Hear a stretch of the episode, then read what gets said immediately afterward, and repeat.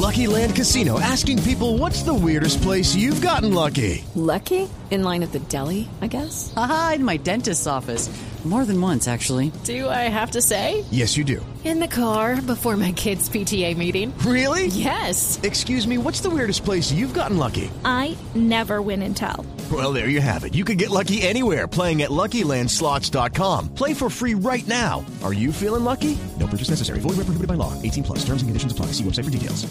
Desde el Congreso, el senador Juan Manuel Galán ha sido uno de los que más ha insistido en la necesidad de que se centralice y haya total transparencia en el manejo de la inteligencia del Estado. Hablamos de eso porque uno de los principales hechos escandalosos y graves en torno a las posibles irregularidades cometidas por integrantes de la policía recientemente tiene que ver con eh, presuntos seguimientos, interceptaciones de teléfonos y de correos electrónicos en contra de periodistas que están indagando por eh, posibles actos ilegales o indebidos cometidos por el director de la policía, el general Rodolfo Palomino. Senador Juan Manuel Galán, buenas tardes.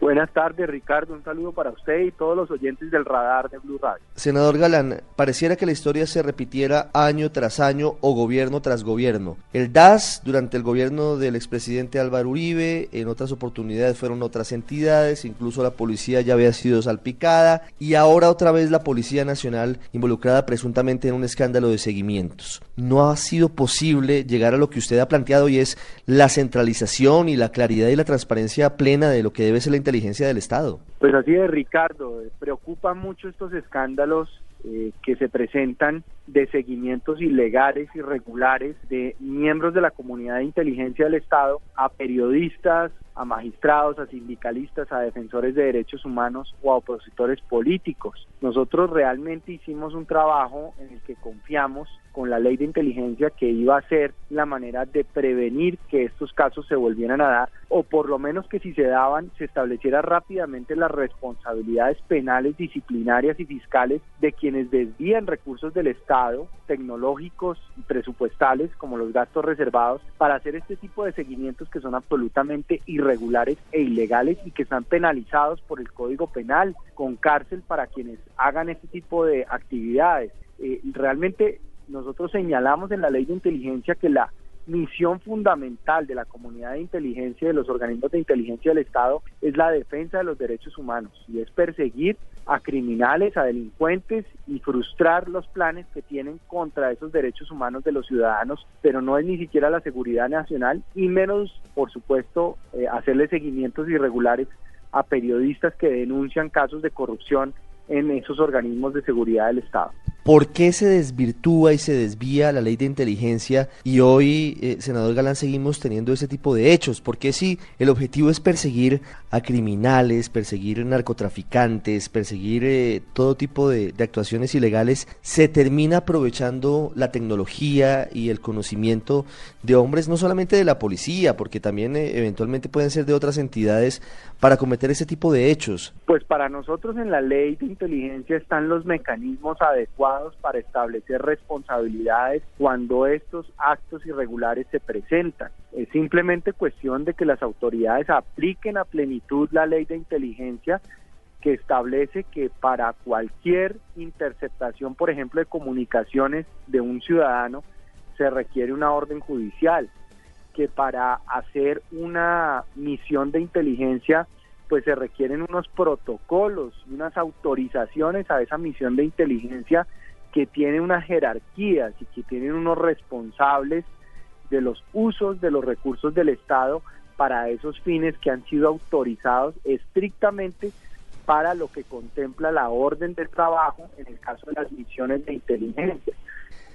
Senador Galán, una última pregunta sobre lo que hoy está pasando, digamos que de manera particular, con la Policía Nacional las denuncias muy graves que hay en contra del director de la policía, el general Rodolfo Palomino, incluyendo también eh, estos eh, posibles seguimientos e interceptaciones, ¿cuál debería ser para usted la solución al, al, asunto?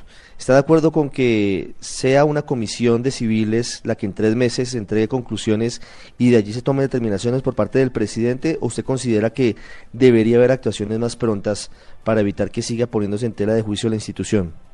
Bueno, yo considero es que la experiencia de esas comisiones pues no ha sido la más afortunada. La última comisión que tuvo la policía cuando se presentó un escándalo muy grave alrededor de la violación y el asesinato de una niña en una estación de policía, se hizo una gran comisión con expertos como el doctor Fernando Arboleda Ripoll, Camilo Granada y otras personas muy connotadas, expertas en estos temas de seguridad y de la fuerza pública y abogados, juristas, y realmente pues eh, en el gobierno Uribe, que fue el gobierno que ordenó esta comisión cuando se presentaron esos hechos, ese informe que produjo esa comisión terminó durmiendo el sueño de los justos. Yo espero y confío en que en el caso del presidente Santos estos 90 días que le ha dado como plazo para entregar esos resultados, efectivamente esos resultados realmente se lleven a la práctica y desarrollemos toda una reflexión sobre cuál es la policía que necesita Colombia para el posconflicto. No puede ser la misma policía militarizada que hemos venido conociendo los colombianos, sino tiene que ser una policía mucho más civil,